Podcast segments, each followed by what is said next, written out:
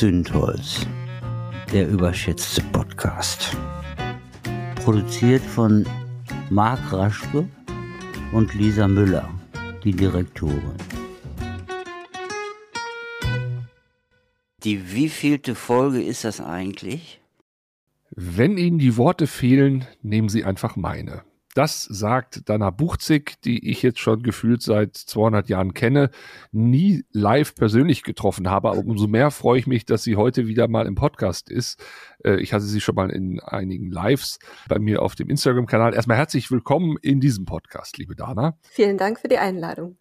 Genau, sie ist Journalistin, Kommunikationsberaterin, hat eigentlich in allen namhaften Medien irgendwie schon mal publiziert und war, und das ist eigentlich auch spannend für ihren Hintergrund, 2017 Redaktionsleiterin der No Hate Speech Kampagne. Das ist vom Europarat unterstützt gewesen äh, gegen Hass im Netz. Also schon 2017 war das ein Thema, Hass im Netz. Und äh, jetzt spätestens mit der Pandemie sind wir da in einem Modus, wo ich mich zunehmend frage, wie halten wir das eigentlich noch aus? Beziehungsweise gibt es da überhaupt noch ja, Strategien gegen Hass im Netz, gegen Radikalisierung. Und darüber möchte ich mit dir reden, liebe Dana, weil du ja da auch unter anderem einen deiner Schwerpunkte hast. Du hast auch ein Buch rausgebracht, warum wir Familie und Freunde an radikale Ideologien verlieren und wie wir sie zurückholen können. Finde ich super spannend. Du hast es jetzt in deinen Posting schon gebracht. Auch da ist ja plötzlich das familiäre Zusammentreffen. Man muss sich wieder mit den ja, Radikalen der eigenen Familie aus, austauschen. Was kannst du den Menschen da raten, wie sie damit umgehen sollen? Ich glaube, ich würde als allererstes immer reingeben, dass wir Geduld haben müssen, sowohl mit unserem Gegenüber als auch mit uns selbst. Ich finde es eigentlich total schön in den letzten Jahren, dass es überhaupt mehr Bewusstsein gibt für das Thema Radikalisierung, weil uns das ja schon viel, viel länger begleitet als die Pandemie. Aber es hat vorher viel Bewusstsein dafür gefehlt. Ich glaube, viele Menschen haben das auch verdrängt. Ich sehe das in meiner Beratung auch immer wieder, dass ich da Personen habe, die sagen, ich weiß, dass mein Angehöriger schon seit 10 oder 15 oder 20 Jahren nach rechts abgedriftet ist, aber wir haben das immer totgeschwiegen und ich möchte jetzt Strategien entwickeln, um damit umzugehen. Also das ist, glaube ich, eine der wenigen positiven Entwicklungen, die diese Pandemie mit sich gebracht hat. Die Langfassung des Kommunikationsprogramms steht natürlich im Buch, aber die Ultrakurzfassung ja. ist zum einen erstmal ähm, Ruhe zu bewahren, also das Schwerste an den Anfang zu setzen, dann so viele Menschen wie möglich ins Boot zu holen. Ähm, das hat den Vorteil, dass wir zum einen besser und schneller verstehen, worum es eigentlich geht und wie wir gut helfen können und das hat auch den Vorteil, dass der Einzelne oder die Einzelne weniger Last trägt bei diesem großen Projekt, was es ja dann auch ist. Dann können wir gemeinsam überlegen, welche Ziele hatte die radikale Person im Leben, ähm, bevor sie dieser Ideologie aufgesessen ist. Was hat die Person glücklich gemacht? Und wie lässt sich dieses Bedürfnis, ähm, was die Radikalisierung aktuell erfüllt, auf demokratischem Boden bedienen? Ja, also welche Angebote der Begleitung können wir im Alltag machen? Also es geht vor allen Dingen darum, die Person nicht fallen zu lassen, aber auch sie nicht zu bevormunden, ähm, sie nicht ständig zu kritisieren ähm, oder sie auch missionieren zu wollen, denn das passiert in der radikalen Gruppe schon genug. Genau, aber das sagt sich so leicht, wenn wir jetzt mhm. mal erstmal bei der Familie bleiben. Da sind ja auch viele, sag ich mal, überlagerte Konflikte, da geht es dann auch um Rollenmuster, um, um, um das Patriarchat. Ne? Wenn es der eigene Vater ist, ja, lehn dich mal gegen den auf. Oder schluckst es da nicht einmal runter zu Weihnachten, weil du siehst ihn ja sonst nur noch mal zum Geburtstag und dann war es das. Also das äh, ist natürlich ein enorm schwieriger Prozess, den man da vor sich hat und auch hochgradig emotional, aber das ist ja genau auch ein Ansatzpunkt. Du sagst ja auch immer wieder, es sind eigentlich die Emotionen, die da eine Rolle spielen und gar nicht so sehr die Argumente. Ja, absolut. Und natürlich müssen wir da auch gegen ganz viele Glaubenssätze angehen, gerade wenn wir es mit Personen aus anderen Generationen zu tun haben. Und das ist natürlich auch ein großer Teil meiner Arbeit, dass wir uns diese Glaubenssätze ein bisschen genauer anschauen. Also so zum Beispiel diese Formulierung, ne, man muss an die, denk doch mal an die Familie, denk an den Familienfrieden. Ähm, das wird ja auch oft gesagt, wenn man dann Sachen nicht, nicht ansprechen soll. Aber tatsächlich geht es da ja ganz selten um den realen Frieden der gesamten Familie, sondern es geht dann doch eher um das Interesse von Einzelpersonen. Und auch das kann man dann eben sich genauer anschauen und hinterfragen. Und man kann sich eben auch bewusst machen, dass man durchaus respektvoll Widerspruch üben kann oder dass Respekt vor einem Elternteil oder vor Großeltern nicht bedeuten muss, dass man eben alles schluckt ähm, und die eigenen Bedürfnisse permanent hintergeht. Ja. Also ich glaube, es geht auch wirklich viel darum zu schauen, dass eine gesunde Beziehung auf Augenhöhe bedeutet, ähm, dass alle auch ein Mitspracherecht haben und dass auch die Bedürfnisse von allen mitbedacht werden können. Das klingt immer so idealtypisch und ist auf Augenhöhe, aber es setzt ja auch voraus, dass die Gegenseite sich auch auf die Augenhöhe begibt und äh, man im Idealfall dann auch wie so eine Art Schiedsrichter hat, der dann noch so unparteiisch ist und dann im Prinzip die beiden Kontrahenten, sag ich mal, ein sehr sauberes Gefecht ausführen. Was ist, wenn die andere Seite nicht mitmacht? Also das ist natürlich auch ein Ziel, was wir uns sowieso nicht setzen sollten. Also wir können die andere Person nicht ändern, sondern wir können, sorry, sondern wir können immer nur von uns selbst ausgehen. Also wir können damit anfangen, dass wir ganz klare Grenzen setzen in einem ruhigen Tonfall, was ja schon schwer genug ist. Ähm, da können wir uns aber gut darauf vorbereiten. Aber wir machen schon die Erfahrung, je länger und je klarer wir diese Grenzen setzen, dass das auch einen Effekt hat. Also das geht an unserem Gegenüber auch nicht vorbei. Ja, also die merken dann irgendwann, mit der kann ich es nicht mehr so machen. Und dann ja. ist das vielleicht auch, also es sind ja vielleicht auch manchmal Effekte, die dann nicht unbedingt in dem konkreten Fall, in der konkreten Konfrontation entstehen, sondern der vielleicht eher so im Nachhall dann plötzlich eine Wirkung haben, ja, wo dann irgendwann zwei, drei Tage später dann die Gegenseite kommt und sagt, Mensch, ich habe nochmal drüber nachgedacht und also irgendwie, also ich hatte nämlich, muss ich ganz ehrlich sagen, so einen ähnlichen Fall neulich, auch ein mhm. Streitgespräch, sage ich mal, mit jemandem, der durchaus, sage ich mal, sehr radikale Meinungen hatte. Aber ich hatte so den Eindruck, der war noch nicht ganz verloren. Und dann habe ich immer wieder versucht mhm. und ich habe ihn auch teilweise, vielleicht auch ein bisschen bösartig, aber auch teilweise auflaufen lassen, äh, weil auch mhm. irgendwann merkte man dann so, ab gewissen Punkten kommen einfach keine Argumente mehr. Und das fand ich so bemerkenswert, weil ich kannte den vorher nur so flüchtig und zwei, drei Tage später bekam ich eine WhatsApp von ihm. Er hatte sich meine Nummer von einem Kollegen geben lassen und meinte so, hey, ich wollte einfach mich mit dir vernetzen. Das war ein gutes Gespräch. Ja, so, und da dachte ich so, ach guck, ne, äh, ist ja vielleicht doch ein bisschen was hängen geblieben oder doch ein bisschen was, was. Ja, absolut. Also das ist, ja, genau. Ich glaube, das ist auch wirklich was, was wir uns immer wieder vergegenwärtigen müssen. Also viele Leute, die sozusagen Hilfe suchen oder die Strategien entwickeln wollen, kommen natürlich auch mit ganz viel Druck. Also die kommen dann mit Problemen, mit Konflikten, die sich schon über Jahre oder Jahrzehnte aufgebaut haben. Je größer dieses Druckgefühl ist, desto stärker ist natürlich auch das Bedürfnis, das müssen wir jetzt sofort klären. Das müssen wir am besten in zehn Minuten am Kaffeetisch, am besten noch zu Weihnachten, wenn alle bei, beisammen sind und die Stimmung total aufgeheizt ist. Das muss jetzt mal eben abgefrühstückt und aufgelöst werden. Und so funktioniert es natürlich nicht. Also wenn das Problem so einfach zu lösen wäre, dann hätten wir es ja nicht so viele Jahre mitgeschleppt, sondern es geht wirklich darum, auch zu schauen und auch zu akzeptieren, das wird dauern. Und deswegen arbeite ich eben vor allen Dingen mit Freundeskreis und mit Familie, weil eben Liebe dazu führt, im Zweifelsfall, dass die Leute sich auch auf diesen längeren Weg machen. Und bei Bekannten oder Arbeitskolleginnen ist das eben in den allermeisten Fällen nicht so. Genau, deshalb sagst du ja auch immer wieder, dass diese Diskussion im Netz, die dann da vermeintlich äh, anonym geführt wird, dass das gar nicht so viel bringt, weil am Ende ja, vielleicht für Dritte vermeintlich, aber das ist ja dann auch wieder so das Narrativ der sozialen Kanäle, ne? Ihr macht das für die Dritten, ihr müsst also unbedingt euch entsprechend da äußern. Klar, die haben Interesse daran, dass der Konflikt schwelt, dass die Aufmerksamkeit steigt. Ähm, aber diese Debatten im Netz, diese Endlos-Debatten, die einen auch scheinbar zermürben und dann auch oft, ich kriege das ja auch von meinen Followerinnen dann so mit, die dann auch sagen, oh mein Gott, was da an, an Kommentaren drunter ist, das ist ja eine Katastrophe und so, ne? Das ist ja genau das, was, was, äh, was das perfide an, die, an dieser Debattenkultur macht. Aber da sagst du, geht weg. Ja, genau. Also das ist wirklich auch ein großer Bestandteil meiner Arbeit mittlerweile, dass ich wirklich immer wieder sage, bitte seht ab von Gegenrede, weil es einfach nichts bringt. Und eigentlich wissen wir das auch. Also ich habe über die Jahre mit so vielen Leuten gesprochen, die Gegenrede betreiben. Es gab keine einzige Person, die mir da eine Erfolgsstory erzählen konnte. Und das ergibt auch total Sinn ähm, weil die Psychologie uns seit den 1950er Jahren, also schon lange vor dem Internet auch zeigt, dass inhaltliche Gegenrede einfach nur Widerstand auslöst und dass die Leute sich dann umso mehr festklammern an der Meinung, die da kritisiert wird.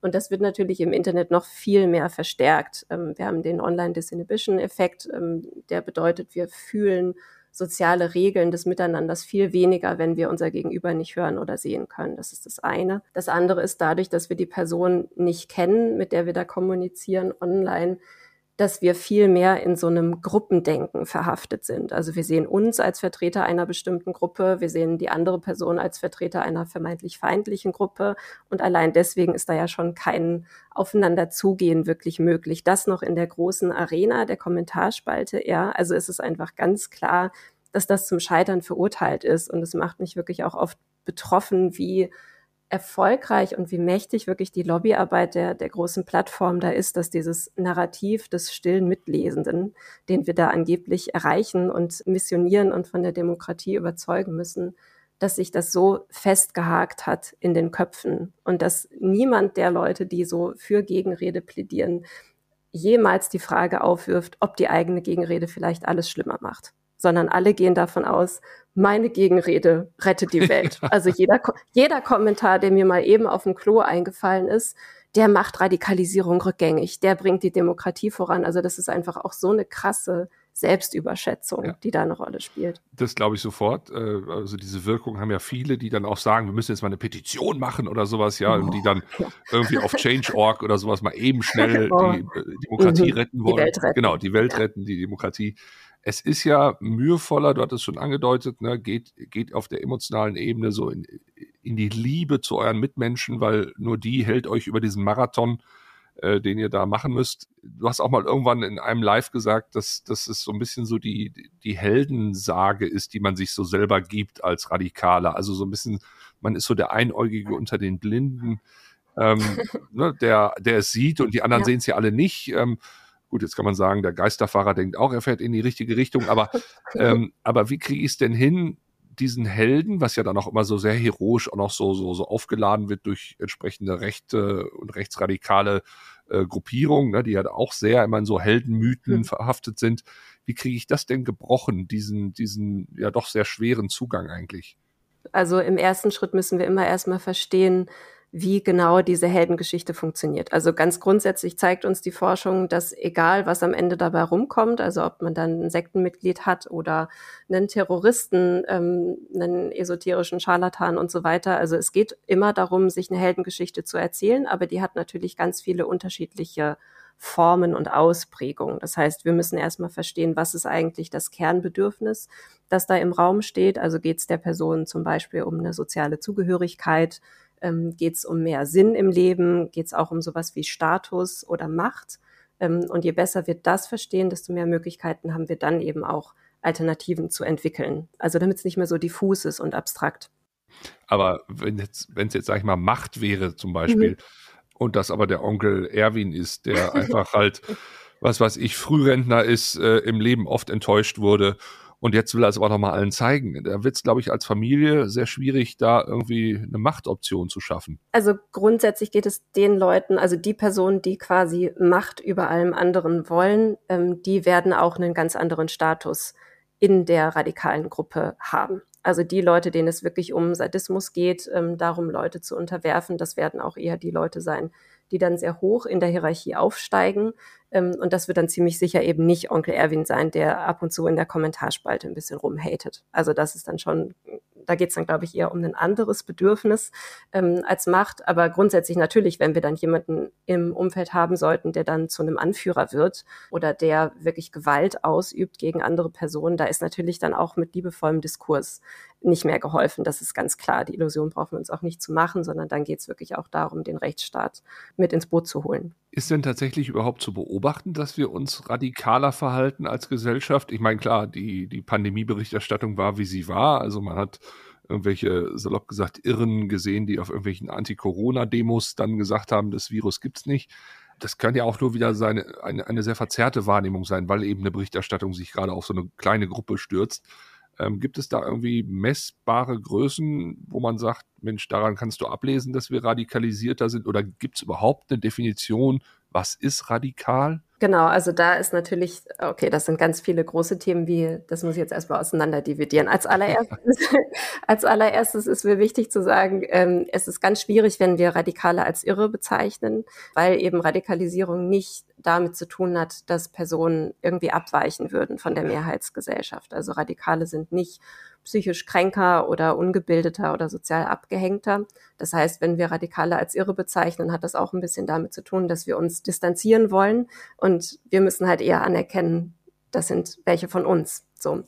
So, das ist das Erste. Das Zweite ist, es gibt ganz viele unterschiedliche Definitionen von Radikalisierung von Extremismus. Ähm, das heißt, da muss man dann auch für sich ein bisschen entscheiden, mit welcher Arbeitsdefinition man vorgeht sozusagen. Und das macht es natürlich auch schwer, da einen gemeinsamen Boden zu finden. Also für jemanden, der zum Beispiel in der CDU ist, für den ist radikal was ganz anderes als für jemanden, der bei den Grünen ist oder bei den Linken. Also da ne, allein diese definitorische Frage sorgt auch dafür, dass man manchmal nicht gut zusammenkommt. Generell ist es aber so, dass Radikalisierung uns schon immer begleitet. Also wir haben schon im Mittelalter und wir haben auch in der Spätantike schon erste Sekten gehabt beispielsweise. Also wir können wirklich davon ausgehen, dass Radikalisierung uns als Menschen quasi schon immer begleitet und vermutlich auch immer begleiten wird. Ähm, aber es kommt natürlich darauf an, ob wir uns dafür einsetzen, dass wir das irgendwie eindämmen oder ob wir zulassen, dass es zum Flächenbrand wird. Das ist das eine. Ähm, aber grundsätzlich ist Menschenfeindlichkeit auch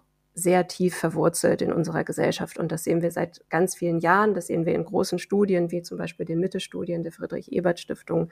Ganz konkret auch bei Straftaten, bei rassistischen Straftaten, antisemitischen Straftaten, Gewalt gegen Transpersonen, gegen Frauen und so weiter. Und auch dieses Narrativ, dass es quasi im Netz jetzt so schlimm geworden sei. Also das finde ich auch ein bisschen schwierig, denn ähm, das so zu formulieren ist auch ein Anzeichen von Privilegien, die man hat. Denn das Internet ist wirklich seit seinen Anfängen, das ist auch nachgewiesen, ein Ort gewesen, wo gegen Minderheiten gehetzt wurde. Auch auf die übelste Art, wo zu Straftaten, zu Morden aufgerufen wurde. Das heißt, es haben einfach ganz lange Zeit eher die Minderheiten abbekommen. Und jetzt seit ein paar Jahren sind sozusagen auch wir Weißen dran. Mhm. Ja, eben, genau. Ich hatte deshalb auch gefragt, weil ich sag mal, der klassische Deutsche ja jetzt nicht so als der mhm, Radikale ja. per se gilt. Äh, ich vergleiche das nur mal mit, mit, mit den Franzosen, die ja doch durchaus äh, schneller bereit sind, auf die Straße zu gehen und dann auch mal irgendwie einen Brandsatz zu werfen, weil sie irgendwie gegen eine mhm. Rentenreform dann irgendwie was, was, was ausrichten wollen. Und Deutschland war ja vermeintlich immer so das Land, was so, ja, was eben keinen Stress wollte, eher so im Sinne, ne, ja gut, dann haben wir jetzt 16 Jahre Merkel und äh, Ne, Mutti macht das schon, aber du sagst ja selbst, und deshalb, das war mir wichtig auch, dass das jetzt hier mal auch kommuniziert wird, das schwelt. Und das ist eigentlich überall ja. in der Gesellschaft zu finden.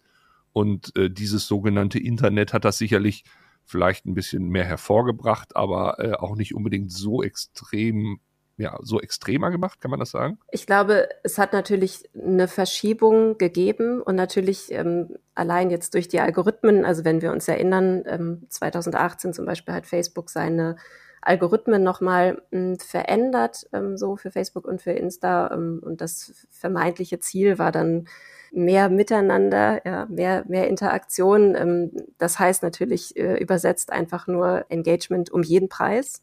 Äh, und das, was natürlich das meiste Engagement holt, sind im Zweifelsfall auch menschenfeindliche Inhalte oder, sage ich mal, Inhalte, über die wir uns empören. Das heißt, die sozialen, sozialen Medien tragen natürlich dazu bei, dass Dinge sichtbarer werden.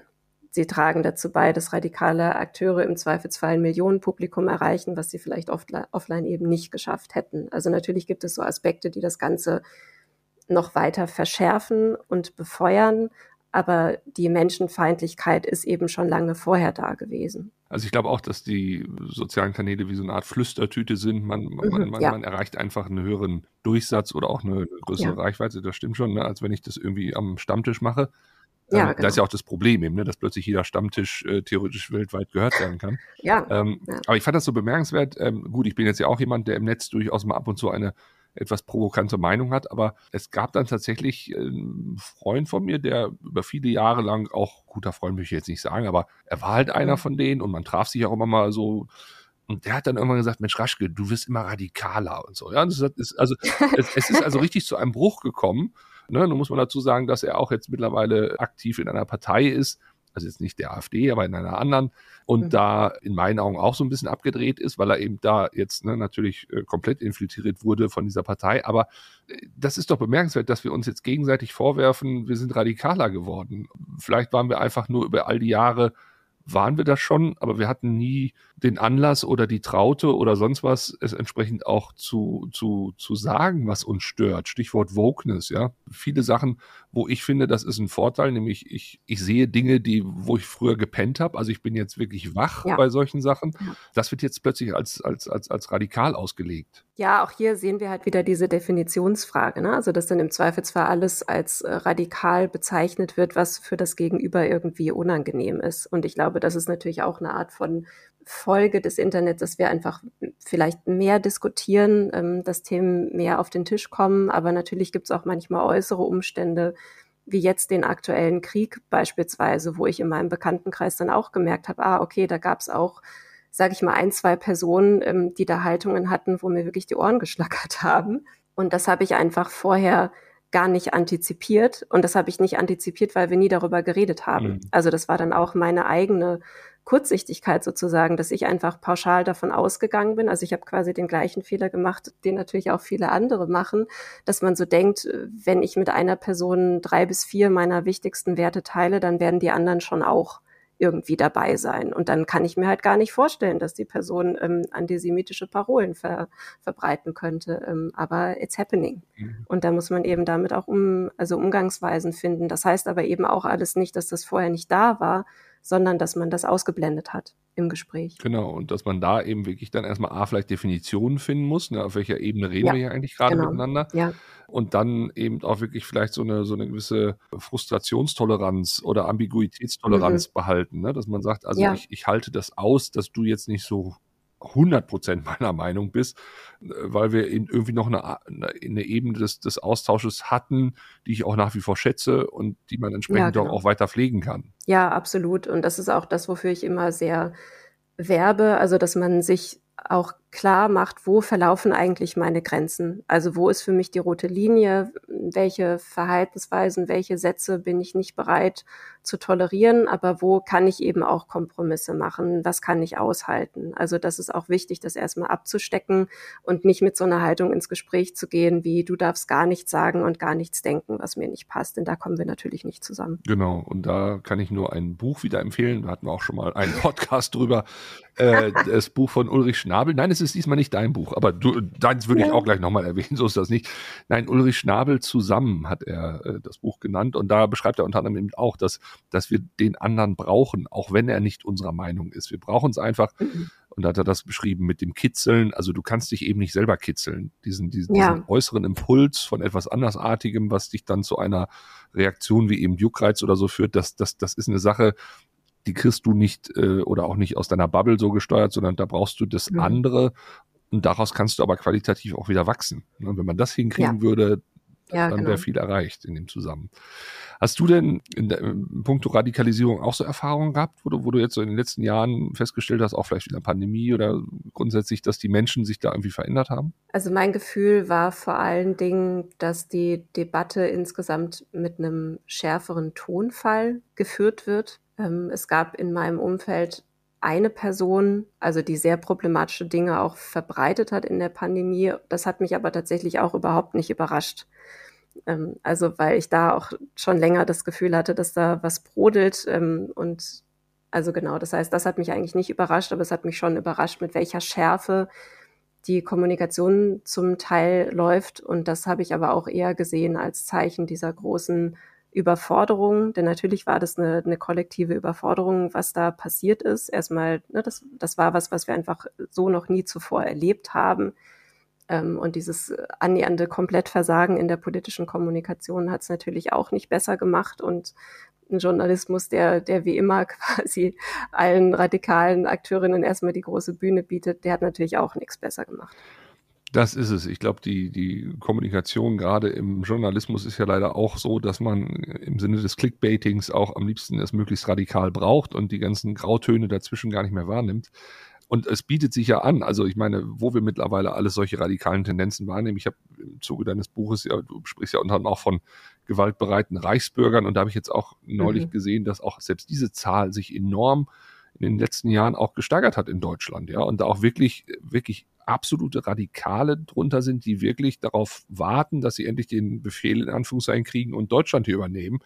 Also da ist ja sicherlich so ein verstärkender Mechanismus durch die sozialen Medien oder durch die Medien generell zu erleben, ne, dass man, dass man immer mehr Projektionsfläche für die eigenen Fantasien hat oder eben auch Abgrenzungsfläche ähm, also da gibt es sicherlich so einen verstärkenden, also im Prinzip so eine Echokammer wieder. Ja, absolut. Und was natürlich auch ein Faktor ist, den man mitdenken muss, also was glaube ich auch gerade, hm, also für mich auch nochmal so eine gewisse Erklärung ähm, war, weil ja so die aktuellen Debatten zum Nahostkonflikt ja auch immer wieder sehr böse eskalieren dass wir, wenn wir uns so Demokratieforschung ansehen, zum Beispiel, dass wir da wirklich sehen, Demokratie lebt von Wirtschaftswachstum.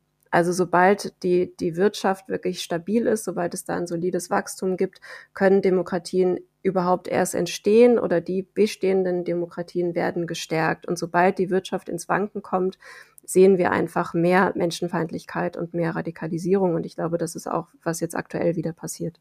Das heißt also, ähm, da wir ja nicht davon ausgehen können, dass Wirtschaftswachstum auf ewig stattfindet oder wir zumindest ein neues Verständnis für Wirtschaftswachstum kriegen müssen, dass wir uns jetzt erstmal darauf einstellen müssen, dass das jetzt die nächsten Jahre so weitergeht. Ja, das klingt jetzt natürlich so ein bisschen desillusioniert. Ja, ein bisschen.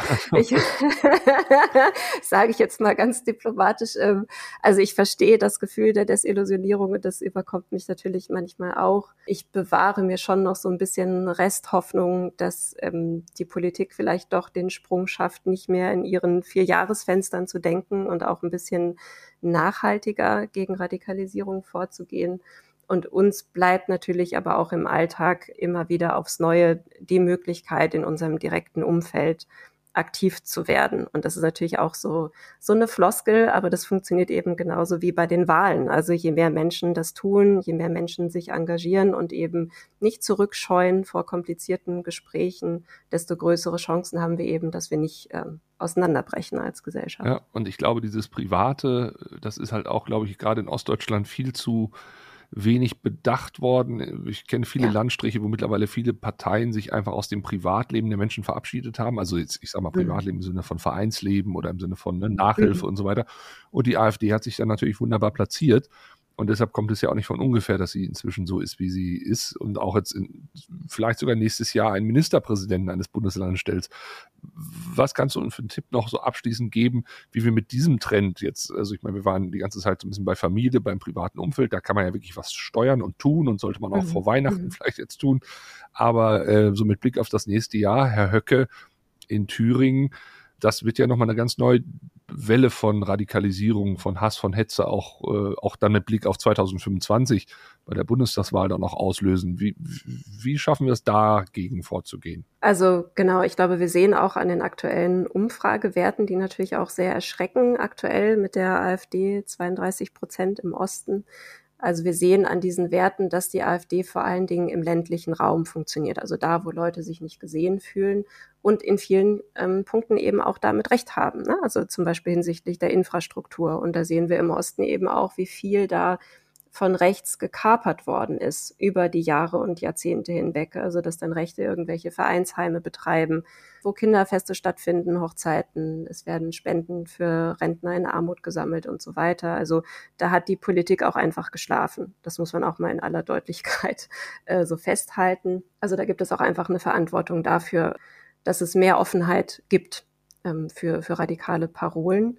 Ähm, das ist das eine. Also da, glaube ich, ist einfach die Politik am Zug. Ähm, das können wir privat nicht auflösen. Ähm, die Politik ist auch am Zug, ihre Botschaften auf verschiedene Zielgruppen anzupassen. Also auch wieder hinsichtlich der AfD, die bei TikTok einfach unfassbar viele junge Menschen erreicht wo sind da die etablierten das Parteien? Stimmt, ja. Also, ne, wo finden die eigentlich statt? Also, das heißt, da geht es wirklich darum, politisch besser zu kommunizieren, aber auch, ja, Menschen im ländlichen ähm, nicht allein zu lassen, ähm, die Lohnungleichheit zwischen Ost und West anzugehen. Und das ist, glaube ich, wirklich was, das können wir eben privat nicht kompensieren. Aber hast du den Eindruck, ich meine, jetzt sind wir beide Kommunikationsmenschen, ich sehe da einfach kein Licht am Horizont, was, was eine Veränderung, eine ja. Verbesserung der politischen Kommunikation angeht. Und ich frage mich auch manchmal so im Stillen, ich will den Kolleginnen da in der jeweiligen Branche auch nicht äh, Unrecht tun, aber ich frage mich manchmal so, pennt ihr? Habt ihr irgendwie nicht begriffen, um was es geht? Oder seid ihr nur Karrieristen, ja. die, die nur das tun, was, was, was der Parteisekretär oder sowas sagt? Aber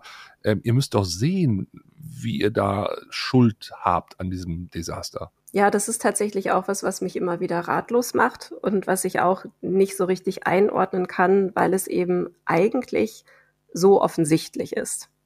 Und ich auch in der Pandemie an so vielen Stellen gedacht habe, wow, man hätte einfach fünf Minuten Recherche betreiben ja. können Und dann wäre klar gewesen, es ist nicht die smarteste Idee, zu einer Querdenken-Demonstration genau, zu gehen, ja. mit laufender Kamera und Leute irgendwie dann vor laufender Kamera deradikalisieren zu wollen in einem Setting, wo die Stimmung total aufgepeitscht ist und die Leute in ihrer Peer Group sind, die sie beeindrucken wollen. Also, dass das irgendwie das Rezept ist für Desaster, das hätte man wirklich mit fünf Minuten Recherche irgendwie lösen können. Und das ist wirklich was, was ich auch nicht das kann ich wirklich nicht begreifen. Das ist mir auch immer noch nicht klar, wie das möglich ist. Also ich glaube, es gibt schon Verbesserungen auch in der Berichterstattung, ist so mein Eindruck. Aber es ist noch unfassbar viel zu tun. Und auch in diesem Jahr dann mit diesem Höcke-Interview beim, beim MDR, dieses Sommerinterview. Mhm. Also es hat mich wirklich fassungslos gemacht dass da dieser Mensch seine, seine menschenfeindlichen Parolen von sich gibt und, äh, und der Interviewer sagt dann so, das ist ja ganz spannend.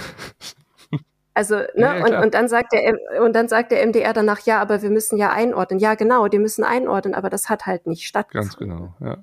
Und dass dafür auch keine Ressourcen freigeschaufelt werden, ist wirklich, ja, ist schon ein Skandal. Ja.